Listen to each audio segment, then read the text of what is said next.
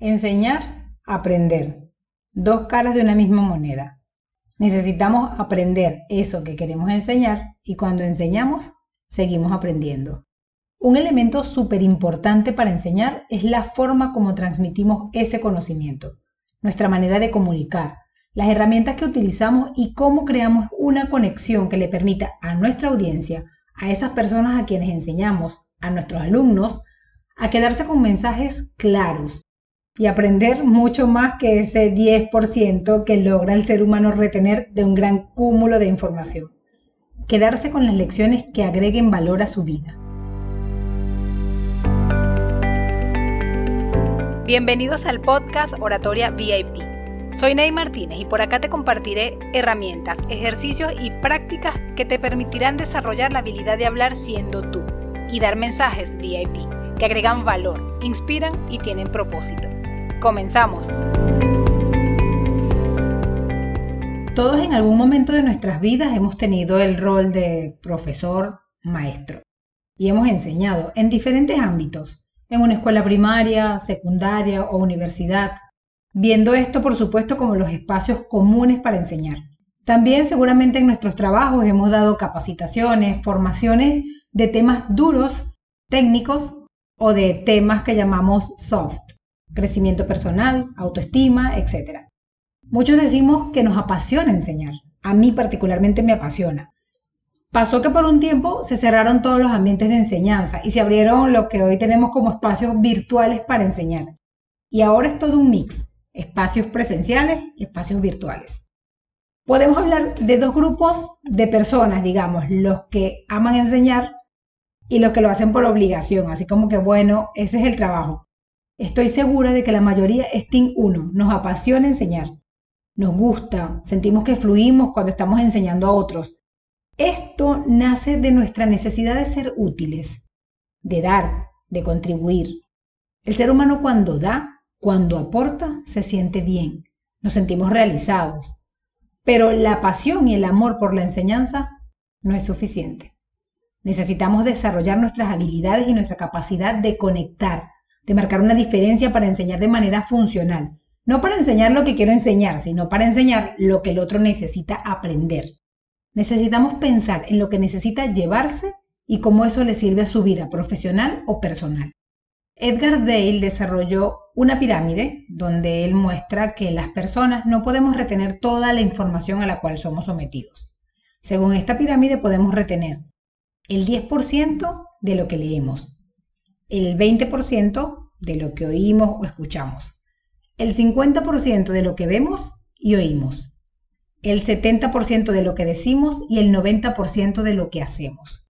Esto como dato de referencia. Entonces, poniéndonos en el lugar de quien enseña, nuestro mayor interés no es bombardear con toda la información que creemos que necesita el otro, sino lograr transmitir de manera que pueda ser utilizada por el otro, haciéndoles ver y escuchar información de manera que ellos puedan parafrasear, entender y aplicar.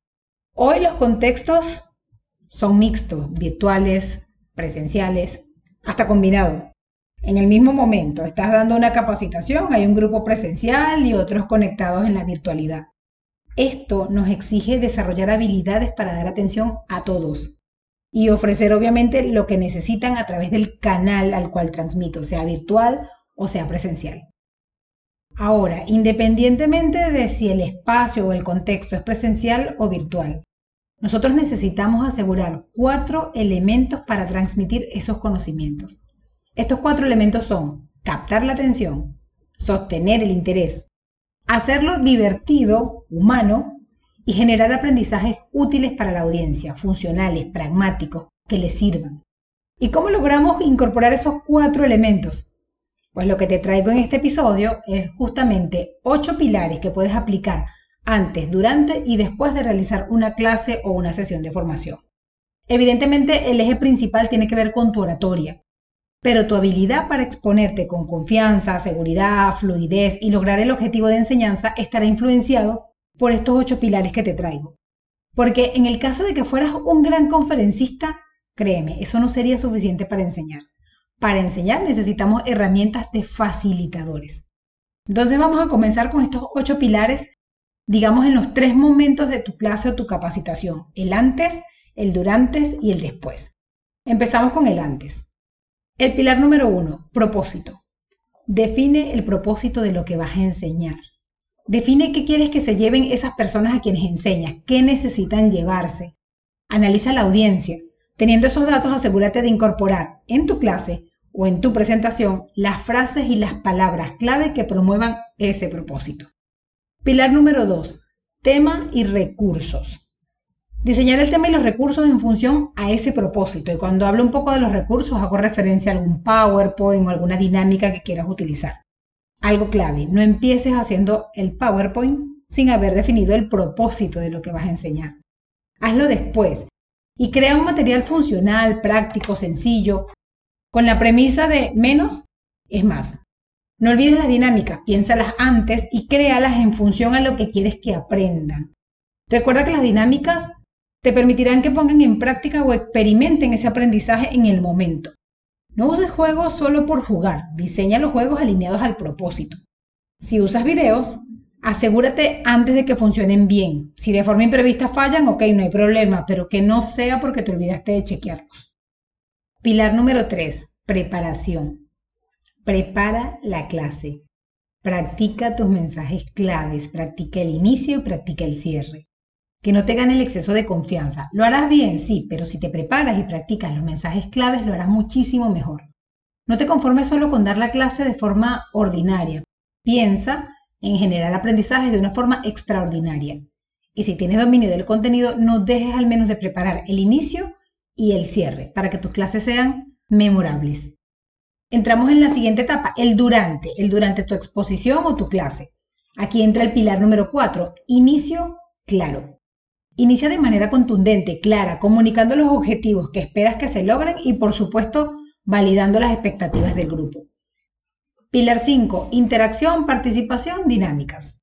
Puedes usar aplicaciones, lectura, usa los canales de retención, esto que te mencionaba en la pirámide de Edgar Dale, dinámicas que le permitan variar, que les permita leer, escuchar, ver, hacer. Hazlo divertido, con sentido del humor, música, usa aplicaciones. Si el espacio es virtual, promueve el encendido de cámara y por supuesto tú no dejes de mirar a la cámara porque es el equivalente al estar ahí atento mirándolo a cada uno a los ojos. Haz preguntas donde participen en el chat, pregunta directamente o promueve la participación para que contesten rápidos en el chat, así como que si es sí, escribes uno, si es no, escribes dos, y eso de alguna manera va a ayudar a generar interacción. Pilar número 6. Manejo del tiempo. Si defines que la clase o la sesión es una hora, es una hora. Si son dos horas, son dos horas, con break. Inicia con puntualidad y termina a tiempo, no a la carrera. Evita que las personas se empiecen a retirar, especialmente en el ámbito virtual. Si durante la ejecución se extiende algún punto, ajusta en otros. Ahí es clave definir los posibles imprevistos durante tu preparación, de manera que te permita ajustar el plan de vuelo mientras estás volando, de acuerdo a las condiciones, por supuesto, pero siempre apuntando a lograr el propósito definido de tu clase. Pilar número 7. Cierre. Cierre claro. Cierre de impacto. Pregunta qué les pareció, cómo se sintieron y qué mejorarían. Y por supuesto puedes agregar resúmenes, resúmenes y conclusiones, pero trata de mostrar o por lo menos dejar en evidencia que estás cerrando la clase. Terminamos la clase. Entramos a la fase del después de la clase y aquí entra el pilar número 8, retroalimentación. Realiza una encuesta o una evaluación de la sesión. Es súper importante no solo recibir la retroalimentación de otros, sino también realizar tu propia autoevaluación. Si tienes la posibilidad de grabar, no dejes de ver la grabación y obsérvate. Obsérvate con compasión, no te critiques. Destaca tus fortalezas e identifica tus oportunidades de mejora. Y define acciones para mejorar. Así, tus clases y las sesiones irán pasando a un siguiente nivel mientras haya una retroalimentación. Y la retroalimentación que puedes recibir a través de encuestas o cuando estás cerrando la clase, procura generar planes de acción para aplicarlos. Lo que te sirva. Todo siempre en pro a la mejora continua de tu manera de desempeñarte cuando estás enseñando. Hacemos un resumen de los ocho pilares. Antes de tu presentación, pilar número uno, propósito. Define claramente el propósito de lo que vas a enseñar. Pilar número 2, tema y recursos. Diseña tema con recursos en función a ese propósito. Pilar número 3, preparación. Prepara la clase, practica tus mensajes claves, practica el inicio, practica el cierre. Entramos en la fase D durante la presentación o durante la clase. Pilar número 4, inicio. Asegúrate de dar un inicio claro. Pilar 5, interacción y participación, manejo dinámico del grupo. Pilar 6, manejo del tiempo. Puntual y la duración comprometida en la clase, una hora, dos horas. Pilar 7, cierre. Cierre de impacto, cierre claro. Finaliza tu clase y está la etapa del después. Pilar 8, retroalimentación. Realiza encuesta o haz tu propia evaluación de tu sesión y, por supuesto, planes de acción que te ayuden a mejorar. El manejo adecuado de esos pilares tendrá muchísimo que aportar a tu manera de comunicar. Es clave tu preparación porque eso te dará la seguridad de comunicar. Si conoces el tema, no tendrás problema, confía en ti. Usa los recursos a tu favor, pero que tu manera de comunicar sea la protagonista. Cualquier persona puede dar una clase leyendo diapositivas en PowerPoint. Tú necesitas marcar la diferencia. Fluye, cuenta historias, conecta con las participaciones de los otros. Usa sus intervenciones a favor para complementar el hilo conductor y también hazlo cuando manejas imprevistos. Y justamente hablando de imprevistos, te voy a mencionar algunos que pueden ocurrir, especialmente en el ámbito virtual, aunque también podrían ocurrir en la presencialidad. Así que, según donde aplique, te dejo alguna idea de cómo manejarlo. Imprevistos técnicos. Intenta prever los posibles contratiempos. Internet, luz, falla técnica, falla de la presentación, los videos. Ten respaldos y pruébalos antes. Maneja los imprevistos con humor. No te amargues, resuélvelos con los recursos que tienes al alcance y listo. Si el ambiente es presencial y virtual al mismo tiempo, algo así como un mix, promueve la participación en ambos lados y asegúrate de que se sientan tomados en cuenta. Gestión de las intervenciones. Vas a tener al hater, al que sabe mucho y quiere demostrarlo, el que interviene y se encadena, es decir, que no termina nunca la intervención, el que no va al grano, el que trae cosas que no tienen nada que ver con el tema que estás dando, el que hace intervenciones irrelevantes, algún comentario hostil. Ten la inteligencia emocional de Lionel Scaloni. Sé contundente para responder, obviamente manteniendo el respeto.